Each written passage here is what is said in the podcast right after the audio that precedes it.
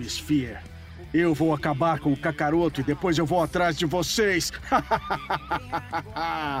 Esse programa é de mais de 8 mil! O seu podcast de animes, mangás e cultura japonesa em geral. You are special.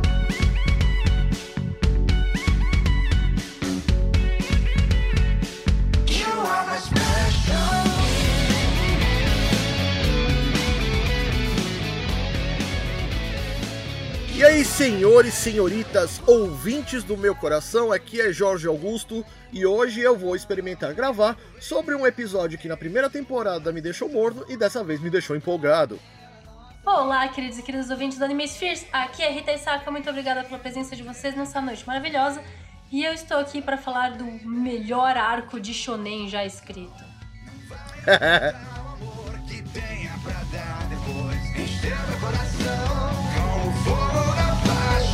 correndo sem. Quero destruir, me acompanhar. Consumir, restando eu e você. Bom, gente, para quem não entendeu, porque a gente não deu muita pista, para você que já viu aí no seu agregador de podcast é, sobre do que se trata, nós vamos falar da segunda temporada de Jujutsu Kaisen. Senhores, nós, é pela primeira vez no Anime Sphere, nós estamos falando de um anime que está em andamento na temporada. E... Ou seja, ele não. Alguns poucos spoilers até o final da temporada, então você está avisado e o aviso de spoilers é real desta vez.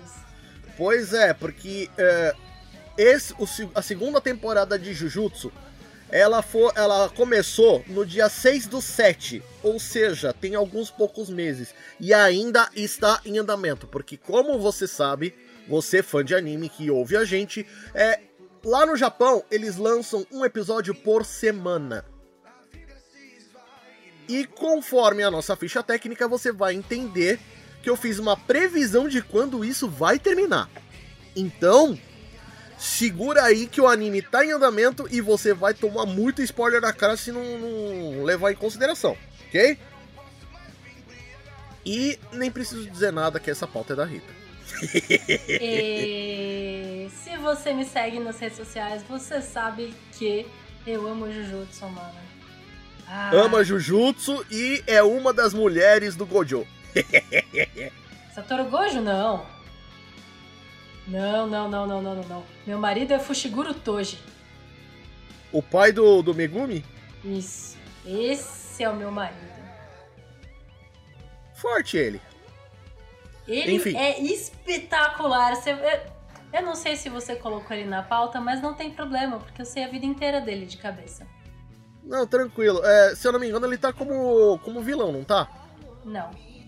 Meu? Então ele tá como neutro. Bom, enfim, você sabe quais são os, os, dubladores dele em português e em japonês, então não tem problema. Vamos lá. Seguindo aqui, é, a segunda temporada é prevista para ter 23 episódios. Até a data desta gravação foram lançados ah, lá na Crunchyroll, Crunchyroll patrocina nós, 16 episódios. Ou seja, ainda tem 7 para ser lançado.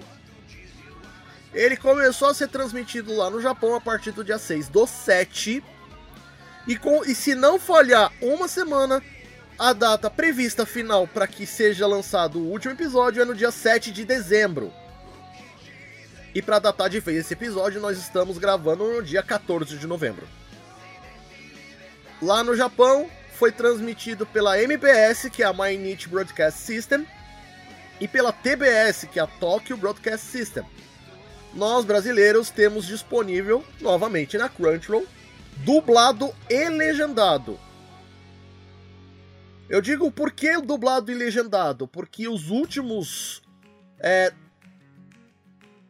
três episódios que foram lançados pela Crunchyroll ainda não tem a sua versão dublada. Porque o nosso estúdio de dublagem ele ainda está trabalhando nesta dublagem. Beleza? A direção novamente explicando que estamos gravando o episódio da Spheres enquanto o anime sai. oh yeah, baby. A direção está na mão de Shouta Goshozono, que não é o mesmo é, diretor da primeira temporada. A primeira temporada foi dirigida por um coreano chamado Sung Ho Park. E o Shota Goshozono, que é japonês, ele foi animador em Black Clover, em Chainsaw Man, em Mob Psycho 100, em alguns episódios de cada anime. É, o Shota Goshozono foi diretor de animação de alguns episódios da primeira temporada também, mas é, Jujutsu Kaisen Season 2 é a primeira vez que ele é o diretor da temporada. É, é, é uma promoção mesmo. Sim, cara, foi promovido, tá vendo? Como a gente não diz que, a, que as pessoas não recebem promoção nesse mundo de anime, tá vendo? Mas, trazendo também, temos o Leonardo Santos. Ele foi diretor na primeira temporada e ele repetiu o, a dose na segunda temporada. Ele foi diretor de, de dublagens como Konosuba, primeira temporada, Carol e Tuesday e Black Clover. Black Clover eu quero que façamos episódios tão breve possamos. Que, né? Black Clover eu sou beat da obra. Uh, foi produzido pela MPS, que também a transmite, pela Toho Animation, pela Shueisha do Gaut e pela Samzap. O estúdio se manteve o da primeira temporada, que é o mapa. Porra, quem não conhece o mapa, pelo amor do Santo Cristo, depois de oito anos e meio de Anime Sphere. e a mapa tá tendo vários problemas na produção de Jujutsu Kaisen, porque eles estão numa correria desgraceira eu né? tenho conhecidos aqui ali que estão vendo que tá. Às vezes o episódio não tá pronto na véspera, sabe isso? É, é que assim, se você levar em consideração que eles mantiveram o nível de animação da primeira temporada, inclusive tem alguns episódios que estão acima da, da régua. É, mas a primeira temporada teve um ano para fazer, aí no ano seguinte eles fizeram o filme de Jujutsu, Aí no ano seguinte eles fizeram a série de Chainsaw Man. E aí, depois de meio ano só tá saindo segunda temporada de Jujutsu. Meio pois ano é. depois de, de Chainsaw Man. Quer dizer que essa produção tá corrida pra caramba. E aí você vê na, nas redes sociais que a Mapa fez com que os produtores e os animadores assinassem um contrato de non-disclosure, né? Quando você não, não, não fala aí informações privilegiadas. Contrato que... de confidencialidade. Essa palavra que eu esqueci. E esse contrato, agora a gente não sabe o que, que tem nele, mas dá a impressão de que a mapa está provavelmente indo contra as leis de CLT japonesas. É. Mas não podemos saber nada, não sabemos de nada. Veremos informações no futuro. Olha, na boa, eu não sei se a mapa tá forçando trabalhos além do, do saudável pro, pros animadores, pros diretores, roteiristas ou os caceta 4.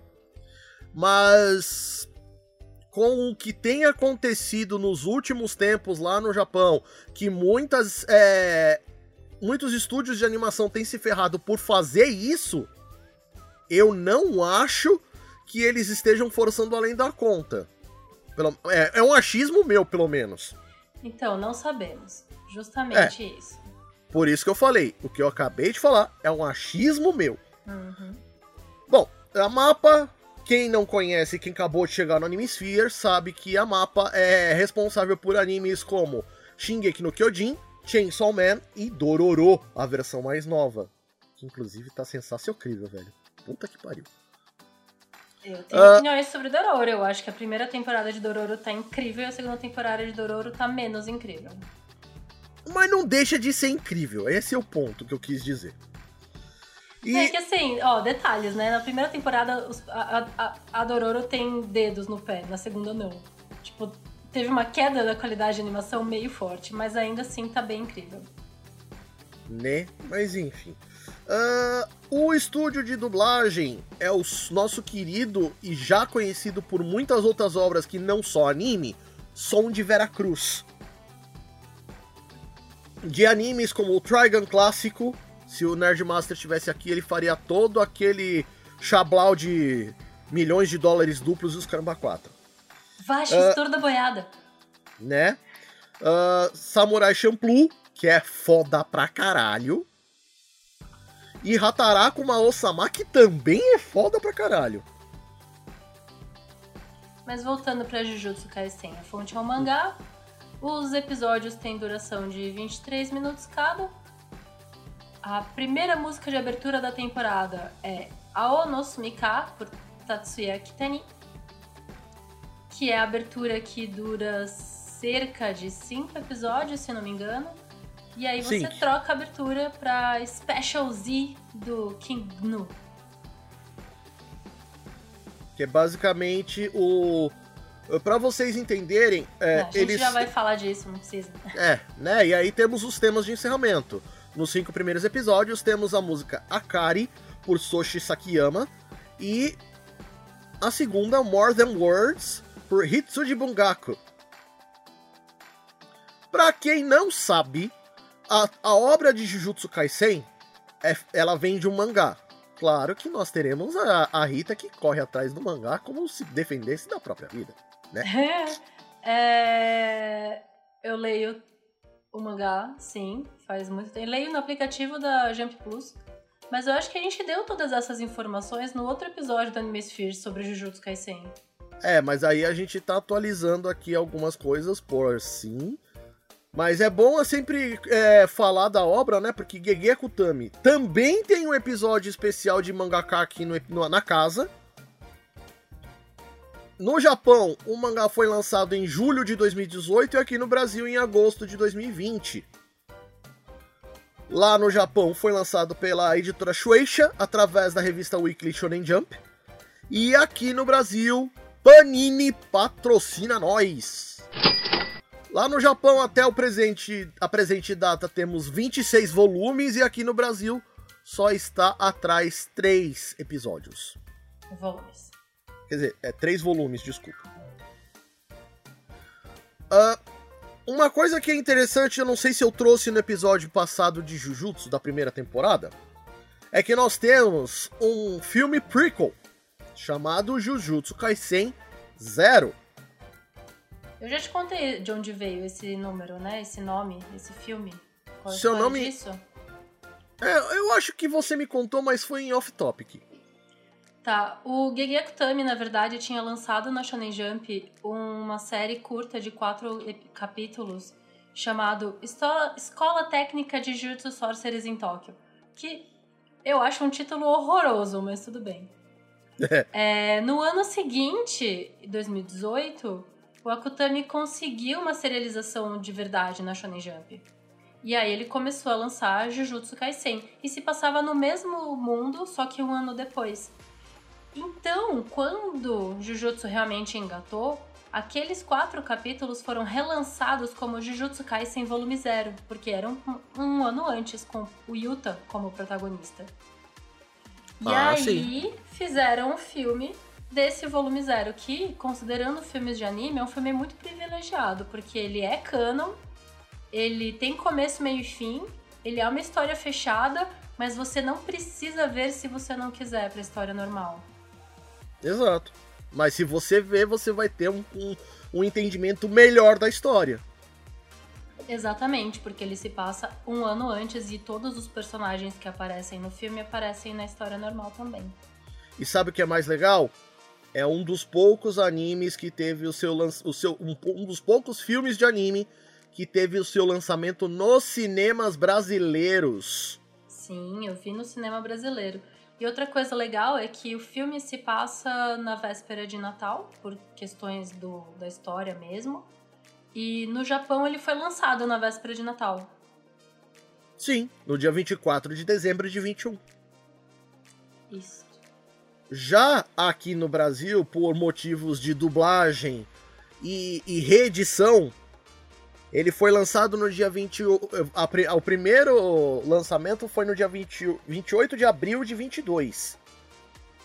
E cinco meses depois, no dia 21 de setembro, ele foi lançado de forma definitiva também na Crunchyroll. Ou seja, se você é assinante Crunchyroll, mesmo que seja da conta básica, com as com com, a, com as propagandas, você vai conseguir assistir. E o diretor Park, ele é um diretor muito bom pra luta. Todas as coreografias de luta ele faz muito bem. As dinâmicas de luta são toda a parte de ambientação, né? Aonde eles estão e para onde eles estão indo é extremamente bem feita e as coreografias são sempre lindas. O Park é um excelente diretor de shonen.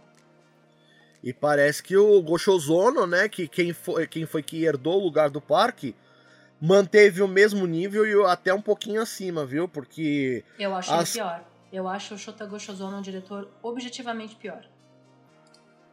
Bom. Olha lá, olha lá. Sem queimar a pauta, Jorge.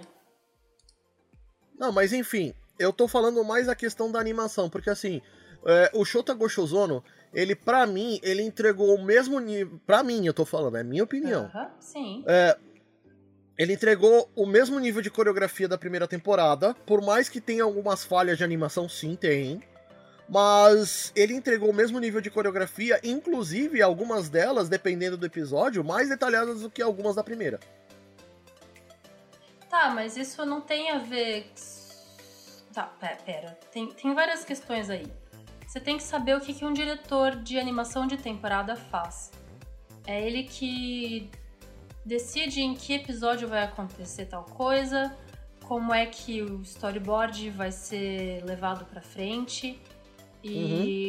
e, e, ele vai determinar o, como é que vai ser a temporada para ele delegar os capítulos, os episódios para os diretores de episódio e aí o, o flow de animação ser feito, né? Aí vai ter o diretor de, de, de animação, o diretor de arte, o diretor de coloração, vai ter diretor de dublagem. É, é, uma, é um trabalho feito por uma equipe muito grande. Sim, mas o que eu tô querendo dizer... O diretor dizer... Park, então, deixa eu, deixa eu chegar na diferença entre os dois. O diretor Park, ele tomou muito cuidado no flow da temporada. Quando que as coisas acontecem, são fazem muito sentido. Comparando com o mangá, ele reduziu partes que não eram muito importantes, estendeu partes que precisavam ter mais dedicação. O Shota Goshozono teve muito apego aos quadros do mangá. Ah, muito tá. apego. E isso deixou partes do anime travadas, porque o ritmo do mangá não é um ritmo bom para anime. Entendi. Então tem uma cena no arco dos primeiros quatro episódios dessa temporada, que é o arco do passado do Gojo, que é o arco do inventório escondido, uhum. que é para mostrar que o Toji é rápido pra caramba. Legal, no mangá é uma página. O Toji vai dar uma facada na têmpora do Gojo, vai furar a perna dele 500 vezes e ainda vai cortar o torso dele ao meio. É muito rápido e o Gojo não consegue reagir. Essa cena, essa única cena, acho que chega a ter entre 30 e 45 segundos. É muito, muito, muito arrastado. E eu fiquei tipo, tá, mas era para parecer que ele era rápido. E não parece. Ah, Entende? Ah, é esse tipo de minúcia, de picuinha que eu tenho. É picuinha, é picuinha de fã. Não tô dizendo que o Shota Goshozon é um mau diretor, percebe? Ele não é. Ele não, tem é decisões questão... estéticas lindíssimas. A, a parte que eles estão em Okinawa é toda muito bonita, mas percebe que eles ficaram muito tempo em Okinawa? Não precisava.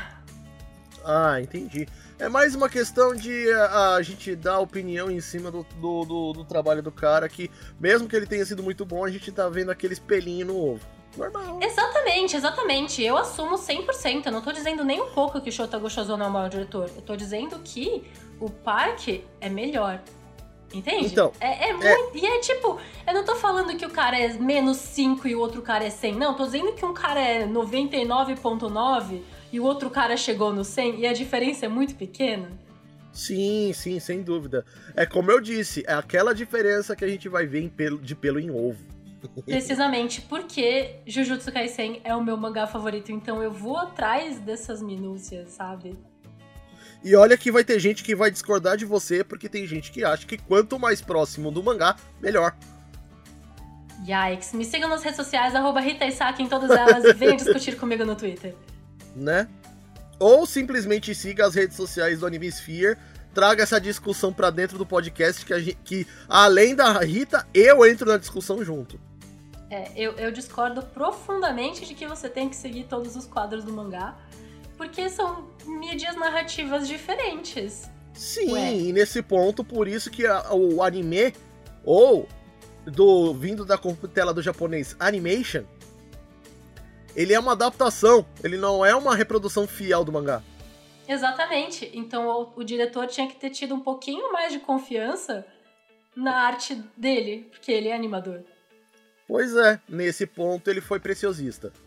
Não estamos Sim. dizendo que ele foi errado, ele só foi preciosista. Exatamente. Bom, voltando aqui. Produção, estúdio de dublagem e estúdio do, de, de desenvolvimento do anime, quer dizer, do filme, são todos iguais ao do mangá. E a duração do filme são de 104 minutos, vulgo 1 hora e 44. E uma coisa que eu talvez não sei se a Rita saiba, sei. mas em breve. É, ela tá sabendo porque tá vendo na pauta, né? Mas vamos lá. É... Não, eu sabia. Oxi! Tem trailer desse jogo saindo a mocota. Né? Temos um jogo chamado Jujutsu Kaisen Cursed Clash que vai ser lançado no dia 1 de fevereiro do ano que vem para as plataformas de PC, PlayStation 4, PlayStation 5, Nintendo Switch, Xbox One, Xbox Series S e Xbox Series X. É desenvolvido e publicado pelos estúdios Bandai Namco Entertainment, que é a Bandai Namco do Japão, e a Bandai Namco Games America, que é, obviamente, dos Estados Unidos. né? Bom, aviso de spoiler já foi dado, mas não custa repetir. Nós estamos falando de um anime que está em andamento. E a Rita já leu o mangá todo até onde foi lançado. Então, nós vamos ter é, spoilers de duas mídias diferentes. Se você quiser assistir primeiro e depois ouvir, muito bem, respeitamos o seu lado. Mas se você quiser ouvir a nossa opinião sobre a temporada que está em andamento, fica por sua conta e risco, ok? Não vou, eu não vou me atrever a fazer uma, um aviso de spoilers igual o Nerdmaster porque eu não tenho o mesmo carisma. Eu também não acho que ele tenha, mas isso fica entre nós. Né? Vamos lá. Uh, Rita, eu sei que a trama simples da segunda temporada ficou enorme. É, não, não vou nem falar, ler esse texto, não. Eu vou contar. Eu tenho coisas a dizer, tenho muitas, muitas coisas a dizer. A questão é: a trama simples é o seguinte: nós temos uma época em que nós tratamos é, Satoru Gojo no colégio, na mesma, no mesmo ano do Itadori, e como não. isso. Tudo Não. bem. O, o Itadori é do primeiro colegial, ele Jujutsu Kaisen se passa, tipo, a série normal se passa em 2018. E a, a, o arco do passado do Gojo, ele tá no segundo colegial, ele tem 17 anos. Ah, então ele tá só um ano à frente do Itadori. Tudo Isso. bem. Obrigado por me corrigir. É, e assim, você vê todo, todo um acontecimento em cima da história do Gojo e do, do, do, do, do Suguru Geto, que é o cara que a gente vai conhecer aqui, que inclusive é o marido da Rita, né?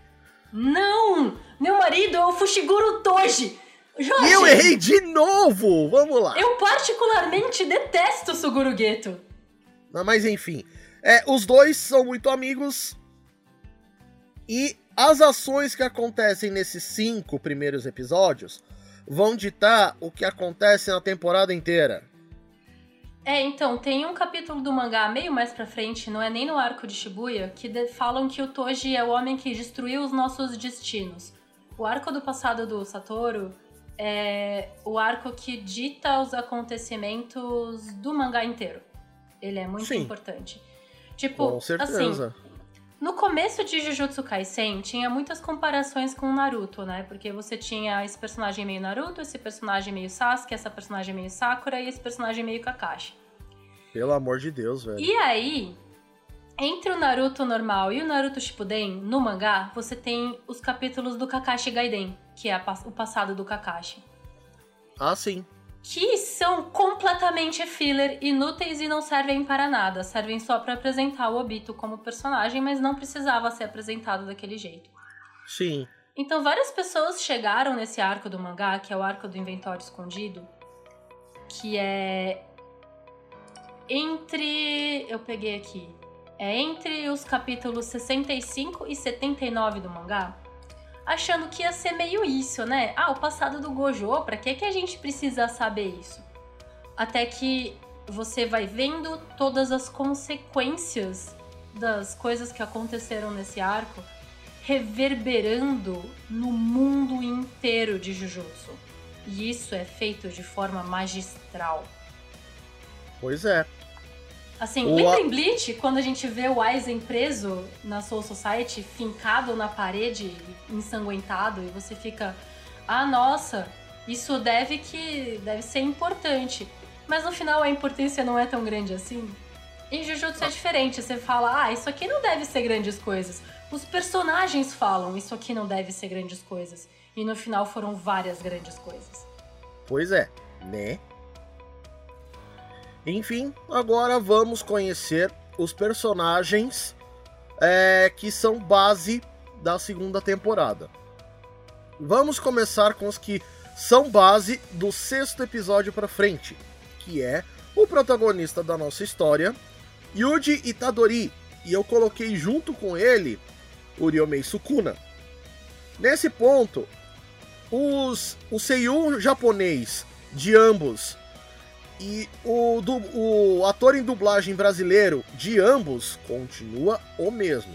Então, é, do Itadori no Japão, temos o Junya Enoki, que ele fez personagens. Aliás, ele, eu trouxe algumas obras, inclusive mais novas. É, o TK, do, do novo anime de Digimon, Digimon Adventure 02 The Beginning. O Naoya Mukai, vulgo protagonista de Kanojo Mokanojo, e o Seishu Inui, de Tokyo Revengers.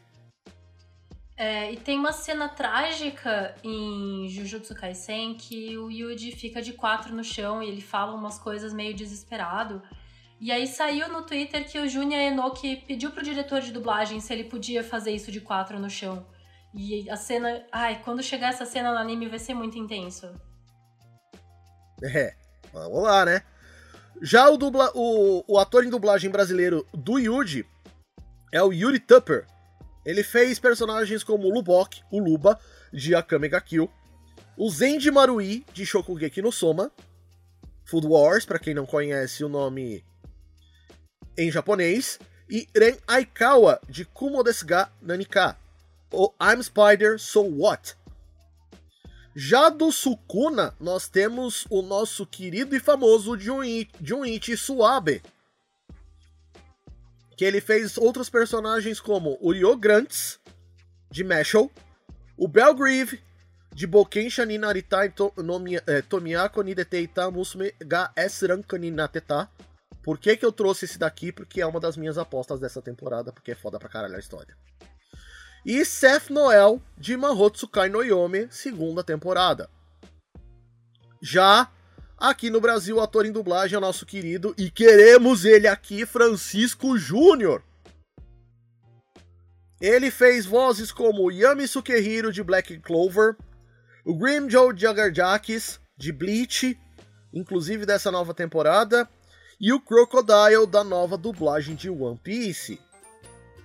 E quem não sabe, Francisco Júnior fez o o Jiren em Dragon Ball Super. E eu trouxe essa daqui de cabeça porque eu sabia. Rita, traz aí pra gente as informações da Nobara, por favor. A Kugisaki Nobara foi. Sua voz em japonês é de Asami Seto que ela fez. Ela, olha só, ela vai ser a voz de Mina Ashiro em Kaiju 8. Sim, essa daí eu trouxe de propósito, porque eu sabia que você gosta de Kaiju 8. Sim. Ela faz a Alpha em Overlord e ela faz a Raftalia no Tateno Yusha no Narigagari, que é o Shield Hero. Sim, exato. E a voz em português é da Amanda Brigido, que ela faz a Carole em Carole Tuesday. Ela faz a Nini Spankoli em Bird the Witch, que Sim. é o outro mangá do Chichikubo, pra quem não sabe. E ela faz a Remy de Tokyo Revengers. Basicamente, ó, pra você que não conhece Burn the Witch, que é a outra obra do, do, Kubo, do Kubotichi, vamos fazer uma certa comparação burra, mas é o que o pessoal normalmente utiliza. É.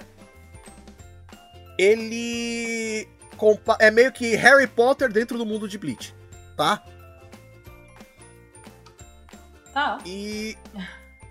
Aí na sequência nós temos. Me- é, Fushiguro Megumi. Que é, é o final da trinca do protagonista, né? O cara que trabalha com as invocações. A voz, a voz dele no original é do Yuma Uchida, que fez outros personagens como Haruka Sakura, de Windbreaker. Não sei se foi lançado ainda, mas tá valendo. De Takumi Kuruya, de Dead Mount Death Play. Esse é bom, E aí? Assistam. e Kanata Katagiri, de MF Ghost, do nosso anime de corrida, cheirando a Eurobeat, que é sequência de Initial D.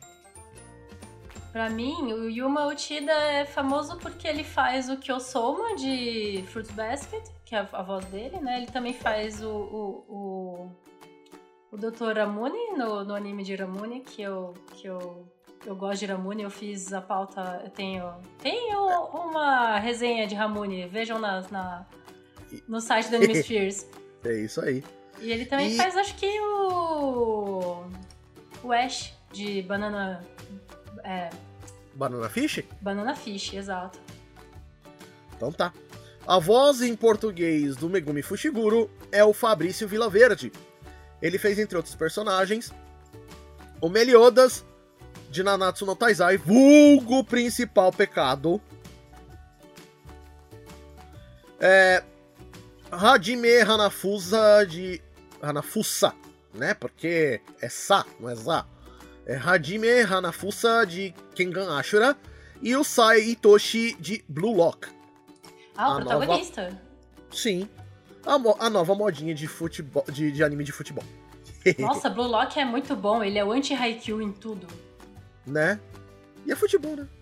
Não, Itoshi É. Sai? Não, não, não. Itoshi Sai não é o protagonista. É, mas ele, pelo que eu vi, ele é um dos principais. Sim, sim, sim. Não, Itoshi Sai é. É, ele é um dos principais, mas ele é. Ele é um dos vilões. Aspas, aspas. né? E por fim, Rita, traga os dados no nosso querido Satoru Gojo. É, Satoru Gojo é dublado em japonês pelo Yuichi Nakamura, que ele faz o Ryusei Shindo em Blue Lock. Ele faz o Andy de Undead Unluck. Outro que é bom demais, gente. Se vocês me ouviram no Dragoncasters falando de Undead Unluck, por favor, deem uma chance. Ele faz Depois- o anão em Goblin Slayer. E depois me passa o link desse episódio aí pra gente linkar. É claro. E a voz em português, quem faz? É o Léo Rabelo, também conhecido por fazer as vozes de Nozel Silva, de Black Clover, Griamori, de Nanatsu no Taizai, e o Tokitauma, que é o protagonista de Kengan Ashura. Exatamente. Agora, nós vamos falar de alguns é, vilões barra antagonistas. Eu tinha colocado na pauta que um dos antagonistas é o Suguru Geto, mas a Rita me vetou. Não, não é isso. É que assim. Dependendo do que a gente tá falando, esse não é o nome dele. Ah, sim. Mas ele está aí, ele pertence aí, e as pessoas que fazem a voz dele são essas pessoas. Mas o nome dele é Suguru Geto em cinco dos episódios. E nos outros episódios não mais. O nome dele é Kenjaku. Kenjaku, ok. É, porque se eu não me engano, ele tomou o corpo do, do, do Geto, né? Isso. Bom, a voz dele em japonês é do Takahiro Sakurai. Ele fez, entre outros personagens, o Gyu Tomioka do Kimetsu no Yaiba, o Hashira da Água. O Albert Hawk, de Seiji no Marioku Abano Desu. É, o poder da santa é onipotente, gosto muito desse anime. E o Hasad, de Kengan Ashura. A voz dele em português é de Wesley Santana, que fez, entre outros personagens, o Anubis, de JoJo's Bizarre Adventure, Stardust Crusaders, né? A Sarah vai à loucura. O Raya, de Black Clover, e o de Earhart Hawk, que também é de Seijo no Maryoko Abano Desu. Na sequência temos Fushiguro Toji, e agora sim eu acerto! Agora sim, esse é meu marido! A voz dele em japonês é do Takehito Koyas. Takehiko Ele fez... Koyasu é famoso por ser o Diobrando de JoJo's Bizarre Sim. Adventure. Se você vê o loirinho prim... apontando o dedão para si mesmo e falando It's me, Dio, é o Koyasu. É. O Koyasu também fez o Dio do skate. Ele fez o Adam em Skate the Infinity. E também o Ryosuke Takahashi de MF Ghost.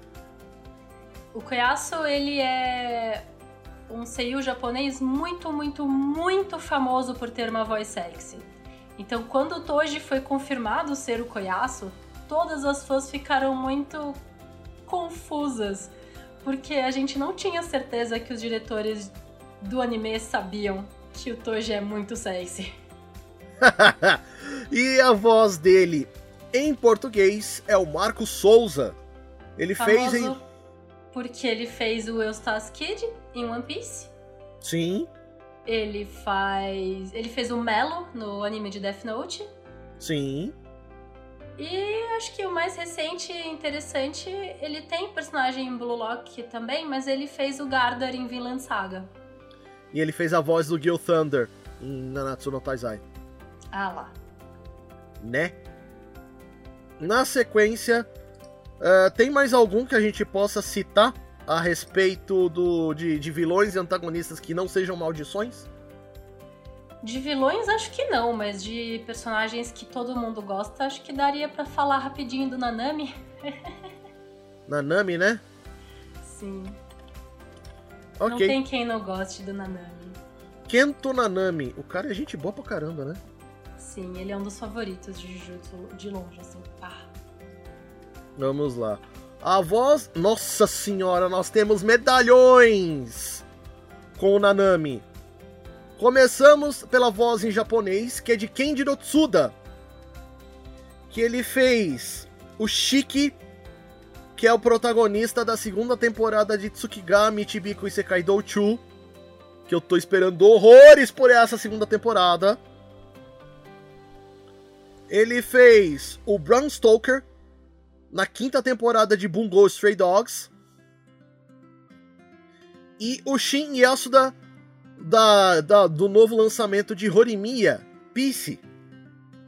E qualquer um que tenha assistido a Globo vai saber quem é a voz em português do Nanami, que é o Niso Neto. Ator global, muito famoso. Ele fez de anime ele fez o Vesta em Tensei Shitara Slime Data Ken. Ou That Time I Got a Reincarnator as a Slime. Ele fez o Shintaro Shinozaki em Corrector Yui. E fez o Lorde Morte ou Shinigami de Soul Eater. E pra, pra jogar Padical, Akihiko Kayaba de Sword Art Online primeira temporada. Velho, o Niso Neto é muito foda, velho. Bom, vamos fazer uma discussão a respeito da trama, certo, Rita? Certo, tenho muita coisa para falar sobre os dois arcos de Jujutsu dessa temporada. Sim, sem dúvida. Primeiro de tudo, Rita, hum. é, se eu não me engano, esse arco, que esses cinco primeiros episódios dessa temporada, eles trazem um, a história do Gojo quando ele estava no segundo ano do ensino médio, né?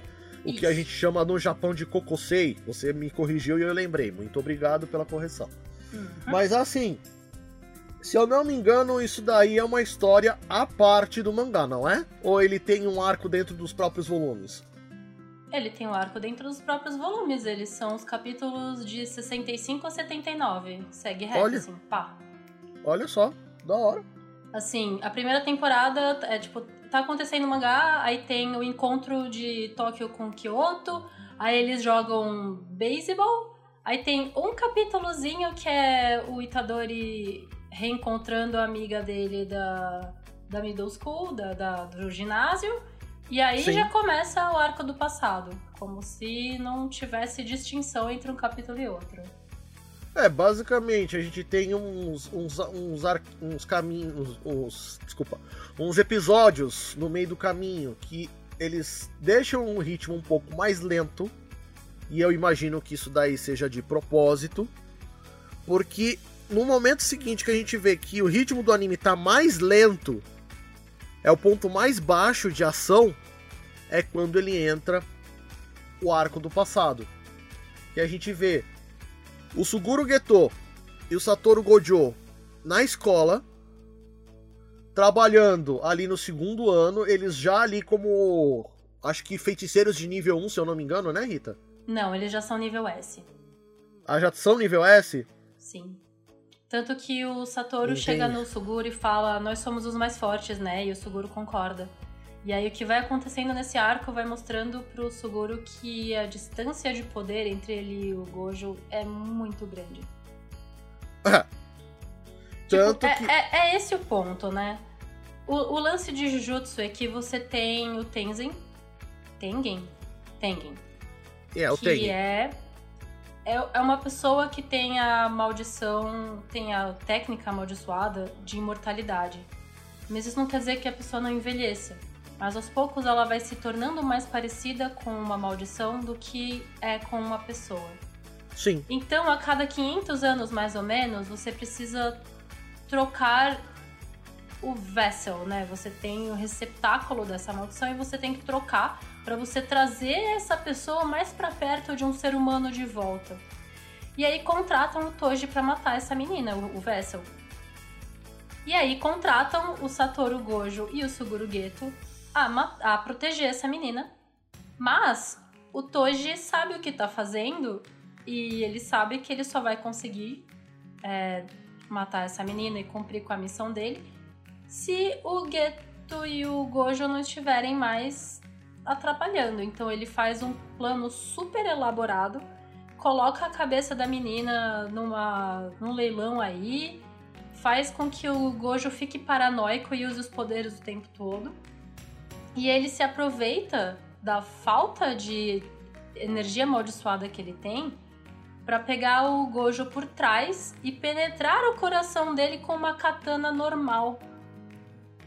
E nisso, o, o Toji acha que o Gojo morreu nessa. Tem uma luta deles lá, acontecem coisas, acontece a cena que eu descrevi já antes. aqui. Sim.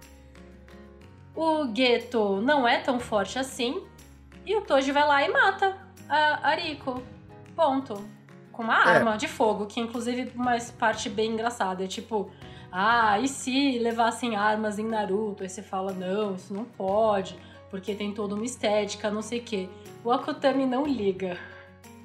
Ah, mas se você pegar ah, que a história principal, o arco onde nós temos o, o Itadori, se passa em 2018, e esse arco prequel desses cinco episódios, ele se passa 20 anos antes, Ele se passa em 2006, não chegam a ser 20 anos. tudo bem. São 18 anos antes. ah, 18 não, 17. 17 anos antes. Tinha já pistola, né, meu querido, minha querida? Não, sim, claro, mas é que nessas, nesses animes de poderzinho tem sempre um puri- puritanismo com a estética tradicional japonesa, sabe? Por que, que a Shishibukai de nenhum personagem de Bleach é uma fucking arma? Por nenhum motivo em especial, porque ninguém quis. Exato. O Ishida usa um arco e flecha, por que, que não é uma arma? Ele não é um espírito, sei lá, milenar numa sociedade espiritual. Não, ele é um ser humano moderno.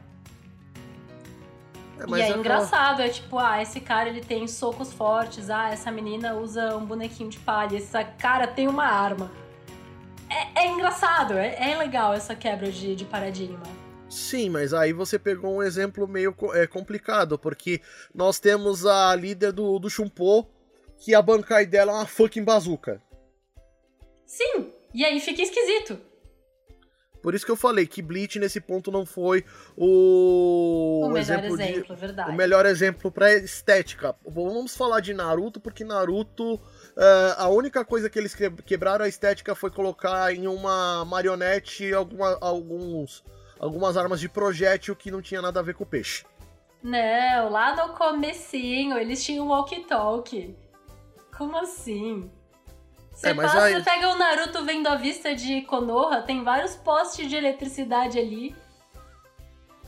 É, que isso só foi se, se foi isso só foi se confirmar mais tarde em Boruto. Ah, eu tô só reclamando que o o autor de Naruto não tinha pensado muito nisso, era só uma estética. Não, de qualquer mas assim, forma, em né? Jujutsu Kaisen, os o, o Toji usar uma arma não é nem o primeiro personagem que faz isso, porque na primeira temporada a Mai faz isso. Sim.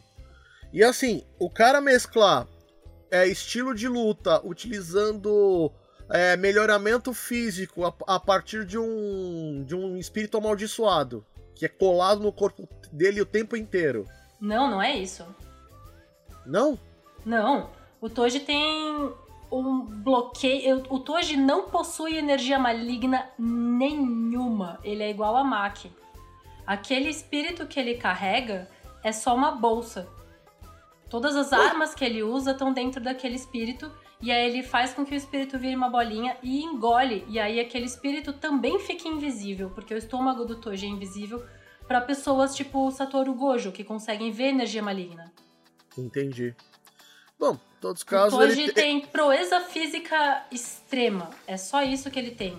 E é por é. isso que todo. Ele pertencia ao clã Zenin e ele foi ostracizado pelo clã, porque ele era um, aspas, aspas, macaco. Que é como as pessoas puritanas do mundo de Jujutsu Kaisen chamam pessoas sem poderes.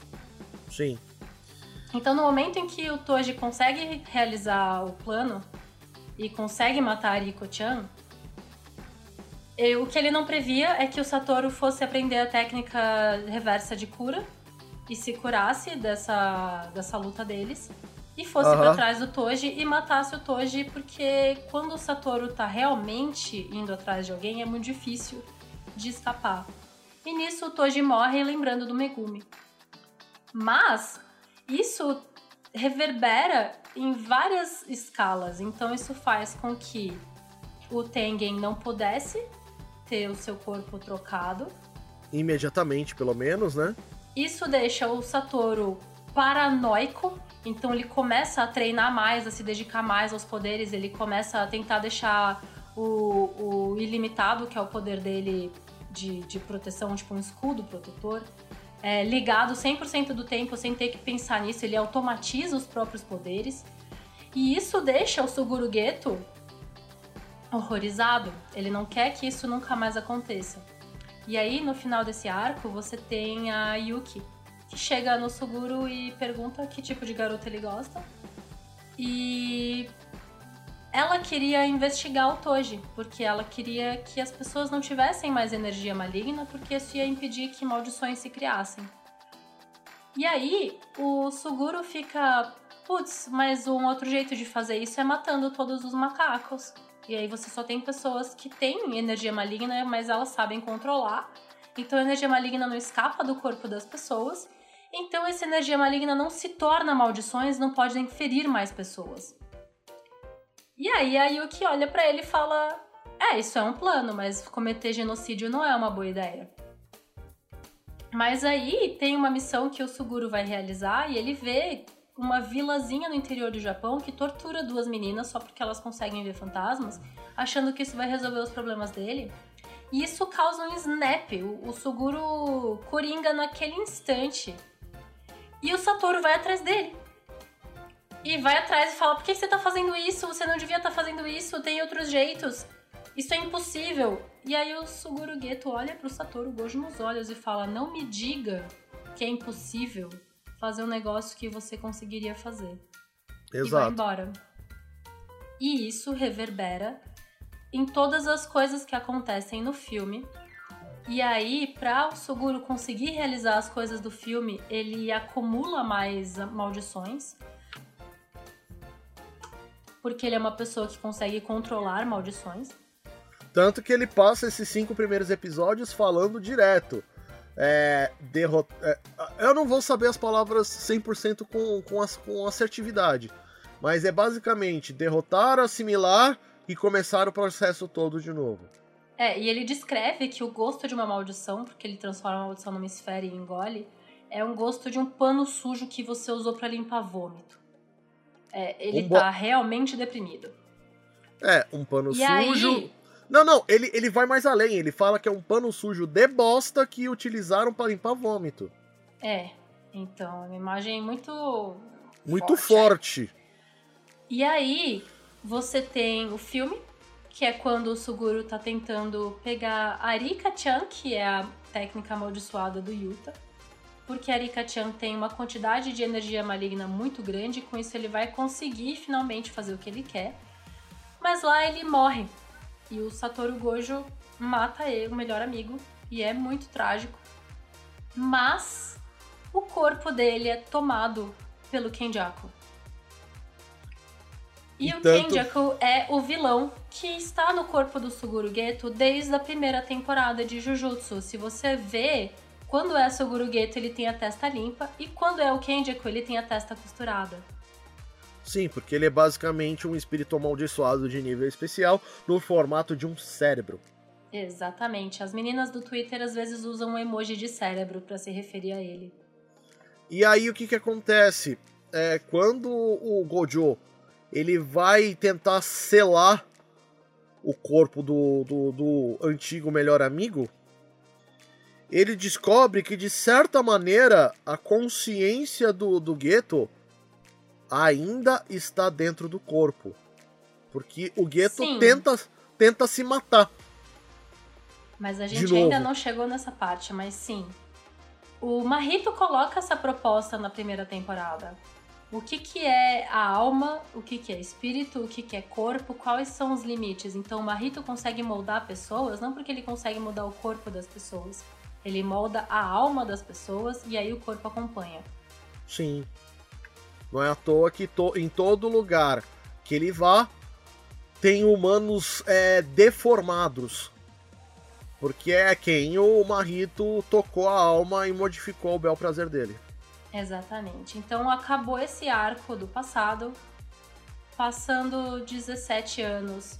Chegamos em 2018, estamos na, no dia de Halloween, 31 de outubro, e vamos entender o que está acontecendo. O lance é o seguinte: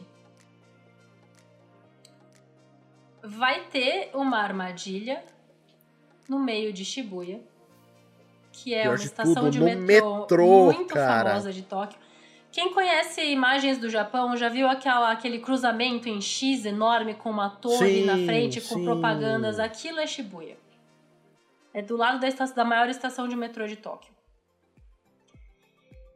E aí, você, o arco de Shibuya começa com alguns grupos de personagens em regiões diferentes, porque os vilões estão planejando alguma coisa. E você tem esses grupos de personagens e os grupos dos vilões fazendo coisas. E o lance é que o, o, o Suguru Geto, ou seja, o Kenjaku, tem um plano. Mas igualzinho ao Toji, espelhando o arco do passado, esse plano só vai dar certo se o Satoru Gojo não estiver no caminho. E qual é a primeira coisa que ele faz? Ele faz basicamente uma barreira dupla. Uma para afastar os humanos que estão fora. Uma de Shibuya, sim. de Shibuya. Outra para uh, e a outra para manter os feiticeiros longe do, do, do núcleo. Mas acontece que ele também utiliza o conhecimento do Geto a respeito do, do, dos poderes do, do, do, do, do Gojo. Sim. Que é...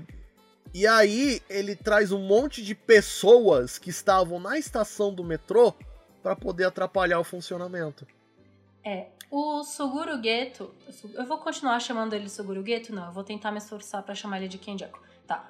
O Kenjaku, ele tem um item mágico que consegue prender coisas dentro. É isso. É só isso. Se chama. Esqueci completamente o nome do item. Você lembra, Jorge? Não, não. Não lembro. Eu sei que é um nome de palavra única. Uh... Mas enfim, uh, é que... básica. Não, pera. Prison Realm, isso. Isso, porque o que acontece? Esse Não, mas deixa, deixa eu continuar o raciocínio. Vai, manda bala. O Prison Realm, ele funciona se você olha no fundo do olho do Prison Realm e dentro da sua cabeça passa mais de um minuto. Mas o Kenjaku não podia só jogar o Prison Realm no Satoru Gojo. O Satoru tinha que estar um pouco cansado, ele tinha que usar um pouco da energia dele, porque ele é uma pessoa tão, tão, tão, tão poderosa que ele alterou a realidade. As maldições existem no mundo hoje mais fortes do que elas existiam antes, porque Satoru Gojo nasceu. Ele é forte assim.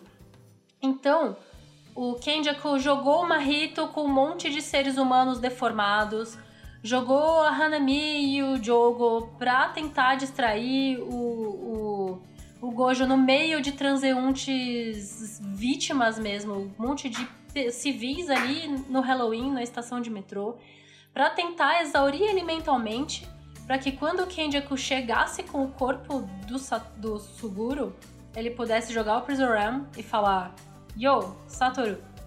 E aí o Satoru vai lembrar da amizade que eles tiveram. O Satoru e o Suguro eram melhores amigos na adolescência. Sim. E nisso ele ser pego pelo Prison Realm. E ele. E é, e é o que acontece. Mas. No momento que isso acontece, a merda bate no ventilador. É. É como diz a música das velhas virgens. Dura quando a água gelada bate no saco. é esse tipo de situação que acontece. Porque todo mundo sabe, a partir do momento que o, o Gojo está selado, não vai ter ninguém, ninguém que possa ir contra os espíritos de alto nível. Só que tem um pequeno porém. Ele tem alguns espíritos de alto nível que eles querem resol eles querem reviver o Sukuna. Sim. Ou seja, eles têm todos os outros dedos do Sukuna e querem que o Itadori engula todos eles para que o, o, o, Sukuna reviva. Eles não têm o... todos os outros, não, te, não são todos. O é, mas... Jogo tem 10 dedos. São os dedos é. que, quando eles invadiram a escola de Tóquio, eles roubaram. Junto Sim. com as Cursed Wounds, que são o Eso, Chosu e o Ketitsu. Sim, que são é basicamente o que aconteceu na primeira temporada. Isso. Ou seja, desde a primeira temporada, tem planos aí acontecendo que o Suguro, que o Kenjaku tá movendo pecinhas aqui e ali para prender o Satoru Gojo. É só para isso. E foi o que aconteceu agora no meio da segunda temporada. Na, na, na, primeira. Na primeira. Vamos dizer assim. É no meio da segunda temporada. Que episódio que isso acontece? Deve ser lá pro 13. Se eu não me engano, isso acontece. É, acho que isso acontece entre o 12 e o 13. Como a gente vai ter 23, é basicamente um pouquinho depois do, da, da, real da primeira metade. E assim, quando a água bate na bunda, todos os feiticeiros Jujutsu se unem a contragosto, porque tem gente que não trabalha sozinha. Quer dizer, tem gente que trabalha sozinha, né? Não trabalha em grupo. para poder tirar o selo do, do Gojo e restaurar a ordem. Impedir que as pessoas sejam mortas e que o plano do Geto, no caso o, Ken, o Kenjaku, seja realizado. E nesse ponto, é, nós temos é, do, duas linhas de pensamento entre os, as maldições. Parte delas, como eu disse antes, quer dar o, os dedos do Sukuna para transformar o. para poder o Itadori engoli-los e fazer com que ele seja tão forte, mas tão forte, que seja, o Itadori seja apagado e o Sukuna seja revivido, de certa maneira, porque vai, se for tudo de uma vez, o Itadori não vai aguentar, ele precisa comer pelo menos um por vez para poder é, dominar o poder do Sukuna. E isso já foi mostrado inclusive na primeira temporada. E uma outra parte, eles querem matar o Itadori porque não querem que o Sukuna reviva. Isso. Então, inclusive, um dos dois que querem matar o, Itadori, não sei se vocês lembram na primeira temporada, um, um, é, uma dupla de irmãos foi lutar contra ele e, se eu não me engano, a Nobara. Isso, sabe aquela cena que tem a Nobara cheia de rosas pretas no rosto? Aquilo é um veneno do Esso. E, e aí, aí, o Yuji tava lutando contra um bicho verde com uma boca enorme, que é o Choso, né? Que é o Ketiço. Sim. E aí temos nessa temporada a luta do do Itadori contra o irmão mais velho dos dois. O Choso, ele sim. Tá putaço, velho. É, o Choso, porque se você lembra, o Eso e o Ketiço usavam sangue né? E o Choso também, o Choso tem manipulação de sangue. E justamente por conta da vida deles, da existência deles, porque a existência deles é muito trágica. O lance é que tinha uma mulher que ela conseguiu engravidar de uma maldição, uma vez por acidente. E aí um brother aí viu isso acontecer e forçou ela a fazer isso várias vezes. E ela teve nove filhos. Então, por conta disso, o Choso, como irmão mais velho, consegue sentir quando os irmãos estão morrendo ou perto da morte. E aí ele vai lutando contra o Yuji e quando o Yuji tá para morrer, ele sente isso. E ele começa a alucinar uma cena que tem uma grande mesa de piquenique em que tem o Choso, o Esu, o Ketiço e o Yuji e todos os outros irmãos dentro de uns tubos de ensaio em cima da mesa, comendo Sim. macarrão felizes. E o Choso fica em choque, ele se afasta do Itadori Yuji e vai é, tropeçando pelo corredor e che chega num canto e começa a chorar, porque ele não sabe o que tá acontecendo. Ô, ô Rita, isso daí é. não foi intervenção do Sukuna, não? Não. Que foi o que eu senti na hora. Não. Mas então você tá. quer o spoiler? O spoiler vai aparecer provavelmente nessa temporada ainda. É, porque eu, eu não consegui assistir os episódios 15 e 16 ainda. Tipo. O spoiler ter... é o seguinte, então, Jorge. Tem um hum. momento que você vê o nascimento do Yuji. E o pai dele tem o cabelinho rosa, tá lá o avô dele super fofinho. E você vê a primeira imagem da mãe do Yuji. E a mãe do Yuji tem a testa costurada. Ih! E o cara que obrigou a mulher a ter os nove filhos de maldição também tinha a testa costurada. Hum... Então o Yuji é o décimo filho. Ele é irmão do Choso também. Então o que ele viu ali na. naquela alucinação que ele teve era verdade. Sim. Era o sentimento dele de familiaridade com o Yuji. Puta que pariu. E essa cena o Shota Goshozono dirigiu excelentemente. Ela tá maravilhosa, porque ele decidiu usar uma estética de animação que parecia uma fita é, VHS dos anos 90. Foi Sim. lindo demais. Ficou muito, muito boa. Agora, uma, uma cena de, de, de coreografia de luta que ficou da hora pra caramba e eu gostei muito é quando o Itadori e o Fushiguro, o Megumi, eles lutam contra aquele velhote. Sim. É um velhote que o poder dele é conseguir golpes fracos ficam fortes e golpes fortes ficam fracos. Mas tem um limite.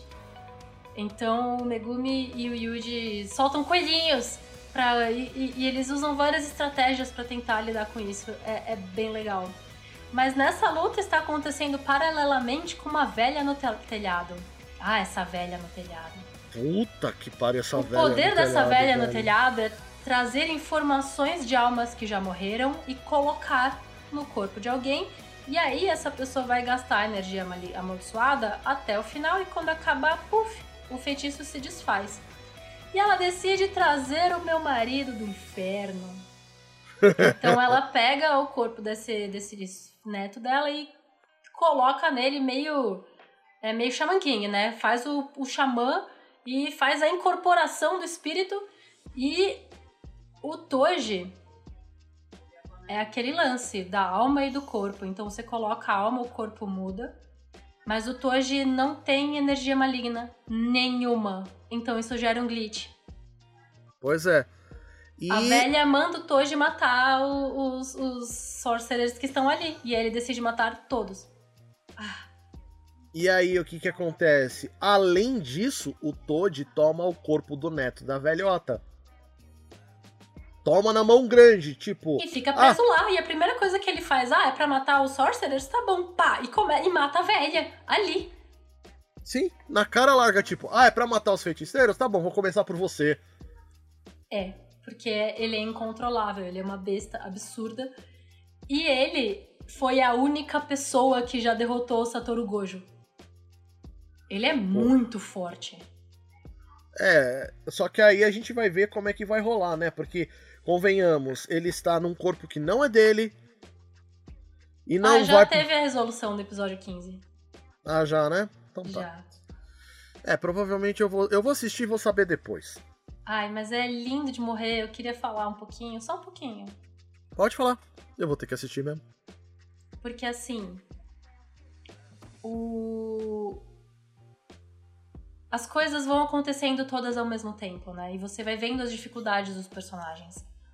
A Nobara tá sendo atacada por aquele loirinho chato, e aí o Nanami vai lá e protege ela. Aí o Megumi tá com o Yuji contra esse velho, mas ele vai pra outro lado.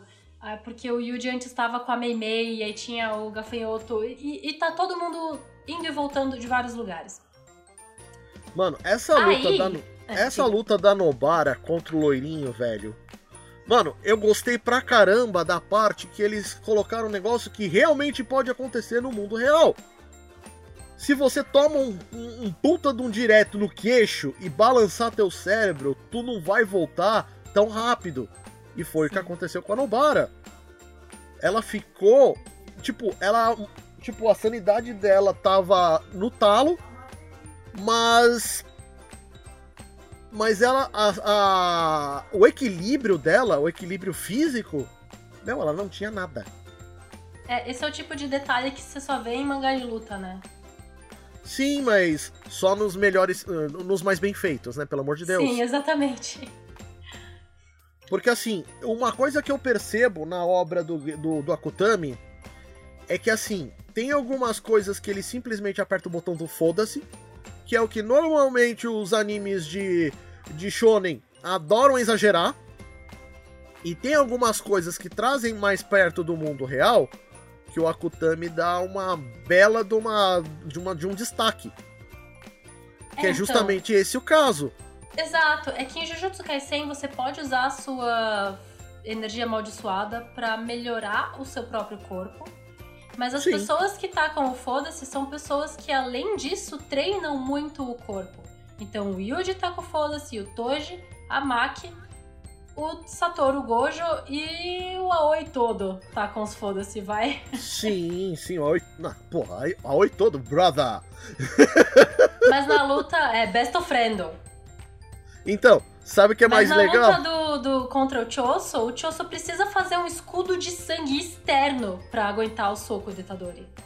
Sim, mas uma coisa que é interessante, primeiro de tudo, ah, quando ah, logo, logo no começo, quando tem a indicação do trio para se tornar feiticeiros de nível 1, que é o, o nível logo anterior ao de nível S, o, o, o. Ah, esqueci o nome do, do personagem que você acabou de falar, do brother. Aoi todo. O todo, O todo tá jogando ping-pong com a Mei Mei.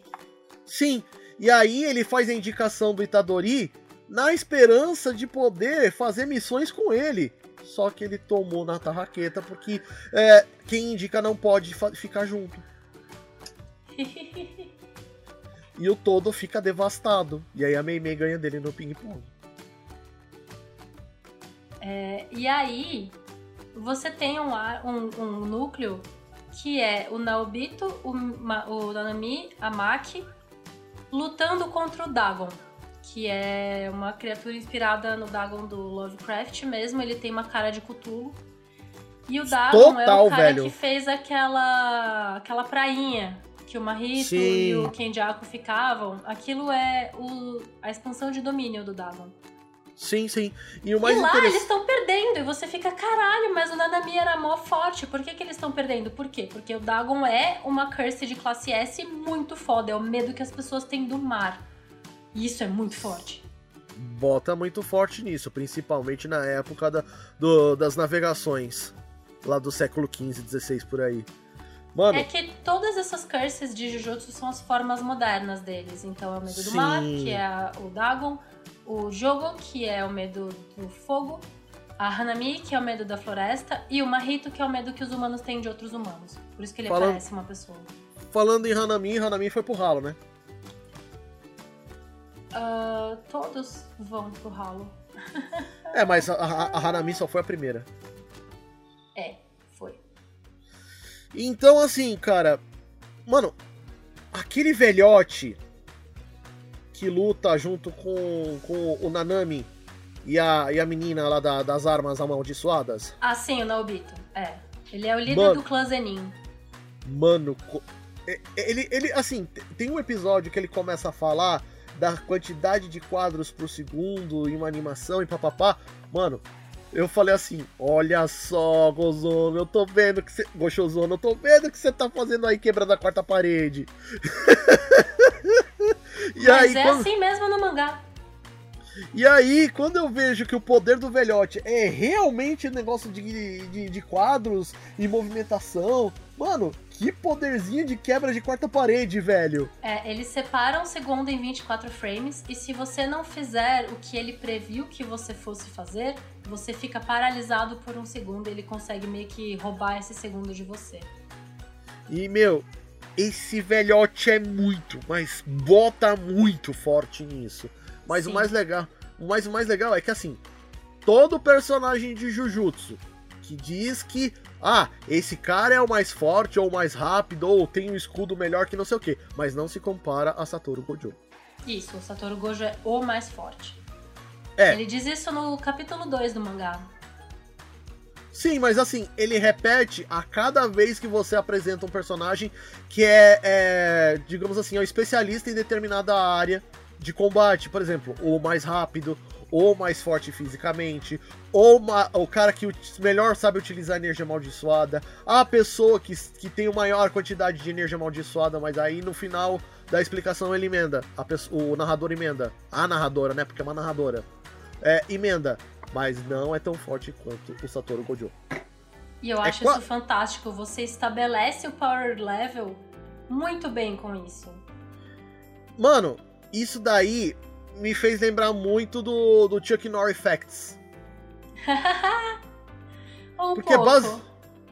Mano, porque é, é, é só mas assim, é, cara. Mas é esse o lance. Jujutsu Kaisen tem esse lance, tipo, como todo mundo sabe que o Satoru é o mais forte, ninguém nunca vai lutar contra ele no X1 todo mundo tenta dar outros jeitos. Então as pessoas morrem na mão do Satoru. No, no, na primeira temporada, quando o Yuji morre, ele volta, tudo bem. Mas o Satoru fica muito arrasado. Ele pensa que tudo que ele tá tentando fazer não tá valendo nada.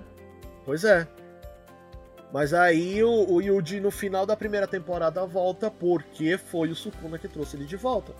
É, mas tipo, isso mostra que o Satoru ele é o mais forte, mas quando é só ele, mas ele tem responsabilidades além dele mesmo que que ele não tem o controle total. Então, se você estabelece logo de uma vez quem é o mais forte, você pode lidar com isso de forma narrativa, sem você ficar fazendo o que Bleach faz. Que aí eu vou reclamar de Bleach seriamente. Ah, porque tal cara é mais forte. Aí você derrota esse cara, então você inventa um terceiro cara mais forte ainda. E você fala, então, por quê? Quê? Por que não apareceu e, antes? Rita, posso te dizer uma coisa? Isso eu chamo de síndrome de Dragon Ball. Sim, é síndrome de Dragon Ball total. Acho chato. Porque assim, eu amo Dragon Ball do fundo da minha alma. É um dos motivos pelo qual eu criei o Anime Sphere. Não é à toa que é a porra de uma fucking esfera do dragão.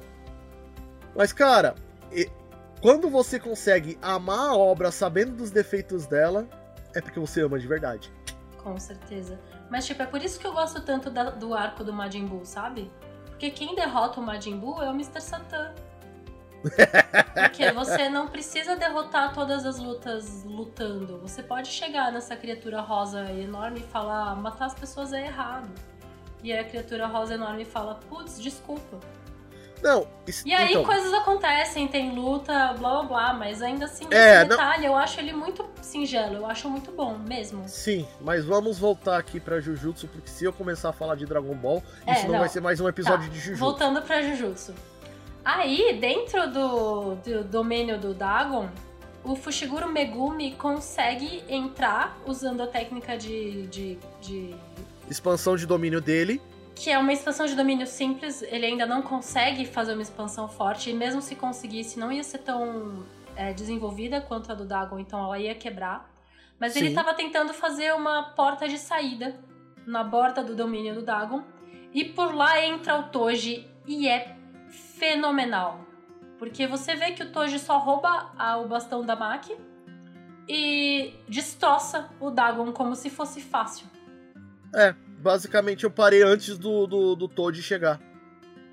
O último episódio que eu assisti, o Fushiguro tinha colocado um buraquinho no chão onde ele e os outros três iam sair. E acabou aí. O episódio seguinte, então, o Toad chega e acaba com a graça do, do maluco. E no seguinte, ele vai lutar contra o Megumi. Só que ele reconhece o próprio filho e se mata. Eita porra! E é lindo, Jorge. É, é lindo de morrer, porque ele. Porque quando o Gojo mata o Toji lá em 2006, o, o Toji tá morrendo e ele lembra da esposa com o bebê no colo. Ele não lembra muito da cara do filho dele, porque Toji é um homem altamente deprimido. Mas ele fala pro Satoru: Olha, meu filho vai ser vendido pro clã Zenin em uns anos, faz o que você quiser com isso. E aí, em uns anos, o Satoru vai atrás do Megumi e cria o Megumi. O Megumi tá inserido na sociedade Jujutsu por conta do Satoru, por conta desse pedido do Toji. E aí, nesse momento que ele em Shibuya, quando o Toji reconhece o Megumi, ele pergunta qual é seu nome? E o Megumi responde Fushiguro. Aí o Toji fala: ah, não é Zenin? Que bom. E ele se mata pensando na voz da esposa que disse protege o nosso filho. E ele lembra de quando ele ia vender o filho dele pro clã Zenin, porque no clã Zenin ele ia ter uma vida melhor do que ele teve lá dentro, porque o Megumi tem potencial que o Toji não tinha. Ai, Jorge é muito emocionante. É tão bonito. Sim, e a temporada, por enquanto, chega nesse nível. Porque nós estamos falando do episódio 16, que foi lançado essa semana. Dessa semana que a gente tá falando. Aliás, na semana passada, né? Porque se eu não me engano, ele lança na- em- em- toda quinta-feira, não é? É, ele estamos gravando agora na terça, vai sair um episódio depois de amanhã. Sim, o episódio 17 vai sair no dia seguinte que saiu o nosso episódio. Então não falemos dele. Mas eu ainda tenho umas coisinhas pra falar dessa temporada. É, Aos Pode. poucos, os personagens vão morrendo, então você tem menos peças. E aí a situação de Shibuya vai ficando mais esclarecida. Mas uma coisa muito boa pra você, para os personagens se comunicarem, porque dentro da barreira que o Jorge tinha dito, não funciona um celular. Não tem como você telefonar pra alguém. Ou você Sim. sobe em cima de um prédio e grita o nome da pessoa, ou você consegue usar o Mekamaru.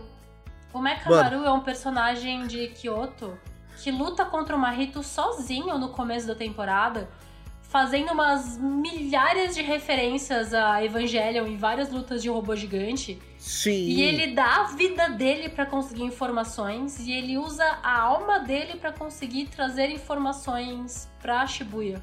Ele pensa assim: o Itadori Yuji chegou agora no rolê, então as chances dele ser um espião são muito baixas.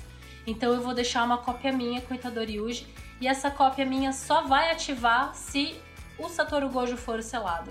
E nisso o Yuji consegue avisar as pessoas, as pessoas começam a se comunicar. E esse personagem que ninguém tinha dado nada, do nada, fica super relevante e super da hora. O Akutami Sim. tem uma mão pra fazer isso que é muito boa. Ah, esse cara aí não é nada. É, ele é muitas coisas.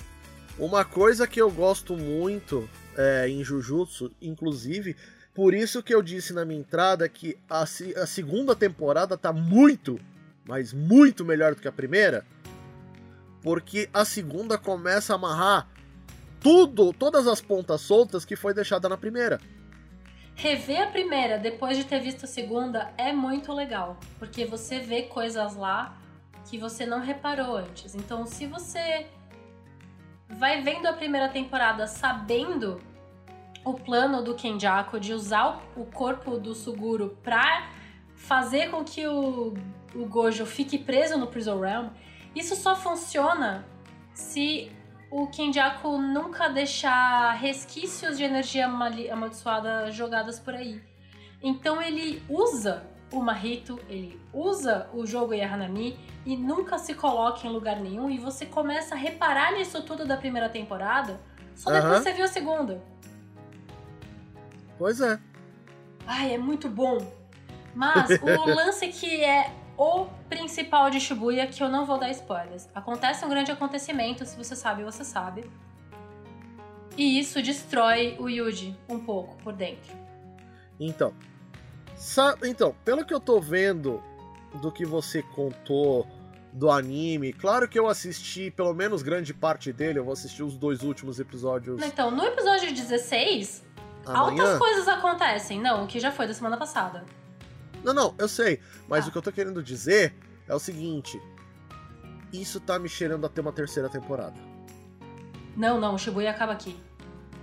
Não, não, tô falando do restante da, da obra, tô falando do restante de Jujutsu. Ah, tem muito chão pra correr em Jujutsu ainda, mas é que o final dessa temporada vai ser o final do arco de Shibuya, ponto. Ah, não, beleza, até aí tranquilo, mas eu tô falando, é, você consegue ver que as pessoas que querem, as maldições que querem é, reviver o Sukuna não conseguem chegar perto do Itadori de jeito algum. Mas Isso fica- conseguem. É esse o Não. ponto. Na luta contra o Choso, o Itadori fica desa- des- é, desacordado e o Diogo chega e enfia 10 dedos na goela dele. Ah, papai. Ali, na hora. E o Sukuna Bom, mas- acorda. E o Su... não, é- ainda, ainda tá dentro dos episódios que saíram, Jorge. O Não, eu tô- Sukuna luta contra o Diogo e joga um meteoro no meio de Shibuya. Puta que pariu. Isso lá. nem é o que eu tava me referindo quando eu digo if you know, you know. Não é isso. Não vou te dar o grande spoiler. A Não, luta nem do precisa. meteoro é foda pra cacete e você vai amar. É, é, é um dos pontos altos da animação dessa temporada. E isso sou eu dizendo, sendo que você viu que eu já tô chata. É, mas aí, né? Bom, nesse Mas ponto. deixa eu só completar rapidinho. Desculpa, eu tô te interrompendo muito, perdão. Ah, relaxa, manda bala. O, a parte que eu acho mais fenomenal do arco de Shibuya é como as consequências desses arcos afetam emocionalmente os personagens. E isso é um negócio que às vezes você não vê tanto em anime e mangá. Nesse Tipo, ponto real. O Goku luta contra o Piccolo, derrota ele, e na semana seguinte ele tá lutando contra a pessoa, é outra pessoa, ele é amigo do Piccolo, e você não vê tantas consequências de um arco vazando pra outro arco. Na verdade, vê sim, mas depois, depois. Outro dia, quando você quiser discutir, a gente discute. Tem Não, sim, consequências gente e tem vê, consequências sim. fortes. Na emocio no emocional dos personagens? Sim. Muitas vezes, inclusive. Principalmente Eu não agora. tanto disso. Eu tô Principalmente agora- a no começo de Dragon Ball. Dragon Ball não, sem do Z. Só Dragon Ball redondo. Dragon Ball. Ah, o clássico? Sim, É. tem também. Tem também. Ah, tá bom, tudo bem então. Mas é que. Esse Assim. shift em Jujutsu é muito intenso, é muito forte. Sim, é aí que eu queria chegar. Nesse ponto, assim. Tem, aque- eh, tem essa questão do, da- dos impactos eh, mentais dentro dos personagens em Dragon Ball? Tem. Mas em Jujutsu é palpável. Ah, sim, é, é isso, é isso que eu quero dizer. Porque assim, em Jujutsu, eh, todas as ações, todos os contra-ataques das maldições são tão intensos e pegam tão no meio da ferida de cada um que quando a pessoa, quando você, quando você vê que o protagonista ou os personagens principais vencem alguma luta, eles não vencem 100%. Tem sempre alguma sequela, tem sempre alguma coisa que acontece que faz com que a vitória seja agridoce. Por exemplo, a luta que o Gojo tem contra o pessoal no metrô de Shibuya. O Gojo precisou é, apertar o botão do foda-se e matar muita gente dentro do metrô para poder tentar acabar com a situação. Só que ele acaba selado. Não, então, o Gojo faz uma expansão de domínio de 0 a 2 segundos e ninguém morre nessa. Então, ninguém que foi alterado pelo, pelo Marrito, né? Não, todas as pessoas que foram alteradas pelo Marito morreram. Então, exatamente o que eu Mas não disse. foi. É, sim, é. Todo mundo que o Marrito não conseguiu colocar a mão foram salvas pelo Gojo. Todo mundo que foi alterado pelo Marrito foi dilacerado. Isso. Por isso que eu disse que ele É. apertou o botão do foda-se e não quis salvar aqueles que estavam que já tinham sido tocados pelo Marrito. É porque o Gojo tem uma consciência muito forte de que ele não é um herói.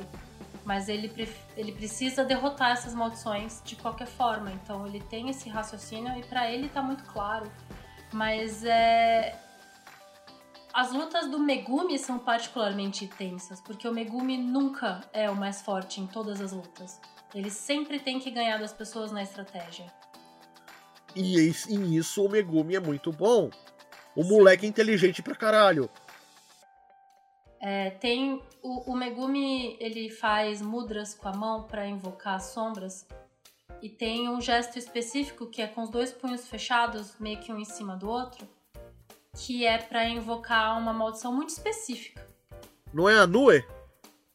Não, no ele faz asinhas com a mão. Ah, tá. É o Mahoraga. O Mahoraga é uma. é é- o que que acontece? Pra você ter uma sombra pra você usar, você tem que subjugar essa sombra na primeira vez que você invoca. E o Mahoraga é uma, uma sombra tão forte que o Megumi não consegue invocar. Então isso é um plano que ele tem de ah, qualquer coisa eu invoco o Mahoraga, morro nessa, morro nessa, mas derroto o cara na minha frente. Então, se você for ver a primeira temporada de novo, no momento em que o Yuji tá com a forma do Sukuna e, e morre, né, a cena da morte do Yuji, o Fushiguro tá olhando pra ele e tá fazendo esse gesto com a mão. O, o, o Fushiguro tá o tempo todo dirigindo um carro com a mão no freio de mão, sabe? Sim. E aí o Sukuna olha pra ele em um momento e fala: Nossa, mas por quê? Na primeira temporada mesmo, ele fica tipo: Você tem um potencial enorme, por que, que você fica se freando dessa forma? E você vê várias instâncias que o Fushiguro estava pronto pra abrir mão da própria vida. Pois é. É muito da hora. Bom, gente, é, eu sei que a gente pode ir muito longe, conversar sobre coisas que podem acontecer, inclusive na terceira temporada de Jujutsu. Mas como eu disse logo no começo do episódio, nós estamos falando de um anime que ainda está em andamento. É, eu nem falei do final dessa temporada, não dei os grandes spoilers, mas se vocês assistirem e gostarem e quiserem falar comigo, eu estarei nas redes sociais falando mil coisas do assunto. As homenagens a outros mangakas não têm Sim! escala. Mano, ele fez várias, várias. Mano, tem várias cameos de person... tipo, pessoas vestidas com roupas de personagens de outros animes. É absurdo. Mas o final do arco de Shibuya, Jorge, você vai olhar e falar: "Eita, é nesse nível, é nesse nível". Não, não, tipo, eu já vendo o, sabe aquela cena em que estão fazendo foco no cruzamento de Shibuya? Ah, sim. Tem vários ali, cara. Eu olhei para um, olhei para outro, olhei para outro, eu falei: "Ah, seu fera da pota, eu tô vendo o que você tá fazendo Mas aí. isso é mais da direção do anime, né? Da direção do cara do episódio, não é nem do, do Goshozono. É o diretor desse episódio que quis colocar esses cameos aí. Mas a luta do Mekamaru contra o Mahito, mano, referência anime de mecha, todas. Não, todas, velho, todas. Inclusive, se você pegar, tipo, dar uma forçadinha um pouquinho além, tem referência de Naruto ali também, tá? Mas, Jorge, eu tô te dizendo, no final do arco de Shibuya tem uma referência ao Junji Ito. Uh. Aguarde. Fique, cria aí suas expectativas. E se os ouvintes não vierem falar comigo, eu exijo que pelo menos você venha. né? Eu, bom, de qualquer maneira eu vou terminar a temporada, então prepare-se porque você vai me ver chegando para falar com você. Claro. Bom, é, por enquanto é só, gente. Agradeço a todos vocês que nos ouviram até aqui. Rita, traz os seus jabás que não são do Anime Sphere, por exemplo, o QuestCast, o pessoal lá do, do. ai, esqueci o nome do outro, do outro podcast. Mas traz aí, aí eu vou lembrar. Queridos e queridas ouvintes do Anime Spheres, muito obrigada pela presença de vocês nesse podcast de uma hora e meia. Eu sou Rita Isaka. Eu falo muito de anime e mangá aqui e ali, mas eu jogo RPG. Eu jogo RPG no QuestCast, quintas-feiras, às 18 horas na Twitch. Jogo RPG lá na Dungeon Geek, de quartas-feiras. E estou fazendo parte da mesa de Jujutsu Kaisen, de 3DT Victory, no Dados e Contracapas. Por favor, Malandro! Isso. Malandro! Eu tô fazendo uma personagemzinha que veio lá de Hokkaido e usa barreiras como técnica. Mano do céu, se você não conhecer, se você conhecer bem o sistema que ele tá utilizando, velho, duvido muito que esse mestre vai poder te bater no cenário. Ah, é que tá todo mundo level baixo, a gente tenta. e assim, a gente tá mirando em Jujutsu Kaisen, mas às vezes tá caindo nos Chainsaw Man, sabe? Principalmente no humor da mesa, mas a gente tá levando. Depois eu também passa... participo do Dragon Casters de vez em quando, que é o novo podcast da Dragão Brasil. Ó. Oh. E às vezes eu apareço lá no SciCast pra falar de ciência. Ocupada essa menina, não? Estou procurando emprego, Jorge, me, me contrata. Né? Muito bem. Bom, gente, é, depois, Rita, você me, me passa os, os links que você citou aí dos episódios que você fez parte. Tá bom. E da minha parte, gente, agradeço por todos vocês de novo ter vindo até aqui. Eu, além de, de capitanear essa porra toda aqui no Anime Sphere, eu sou editor e membro do Paranerdia, cujo site vai voltar em breve, só que em breve eu não sei quanto, infelizmente. Uh, eu sou editor também do Água de Moringa do Jota, que era para ter vindo para cá, só que não veio, infelizmente. E também eu sou um dos admins do blog Mindstorm Productions, que a gente fala que é, é a Netflix do, da fanfic. Tem de tudo um pouco lá dentro. E recentemente, tá aqui no Animesphere inclusive, eu ressuscitei um, um projeto que estava parado desde 2020, que é o Bardos do Infinito. Eu lancei recentemente o episódio 9 agora no começo do mês. E eu gostei muito do resultado. Por favor, ouçam. Um grande abraço a todos vocês e até o próximo episódio. Tchau. O azul ainda vive em meu ser. O azul é tão claro em meu viver. Preces e palavras não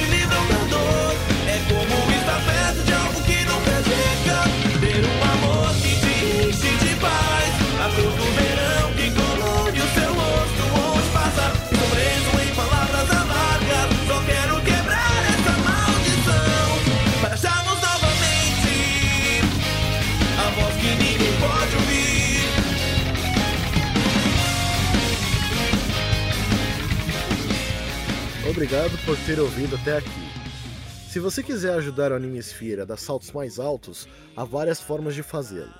A primeira delas é se tornando padrinho, e a partir de um real você já consegue. E toda ajuda é bem-vinda. A segunda delas é se inscrevendo no canal do Animesphere na Twitch, assinando a subscrição. A terceira, e também muito importante, é você divulgar a palavra. Você pode pegar todos os nossos links no, no endereço linktr.ee barra Animesphere e os seus comentários no site, no Spotify e por e-mail, que é o contato arroba animesphere.com.br, a gente vai ler enquanto tivermos em live na Twitch, ok? Obrigado por todo o apoio que vocês têm dado pra gente e até o próximo episódio.